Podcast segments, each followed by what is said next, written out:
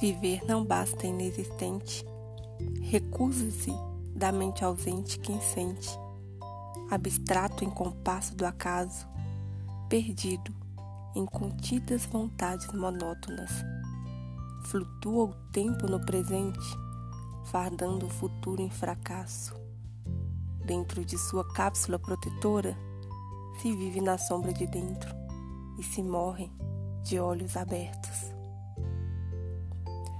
Fecha em si mesmo onde se vive no mundo dos loucos, jeito bom, confortável e na real é corpo penado, estilhaçado no sedentarismo da alma, remendado por linhas imaginárias.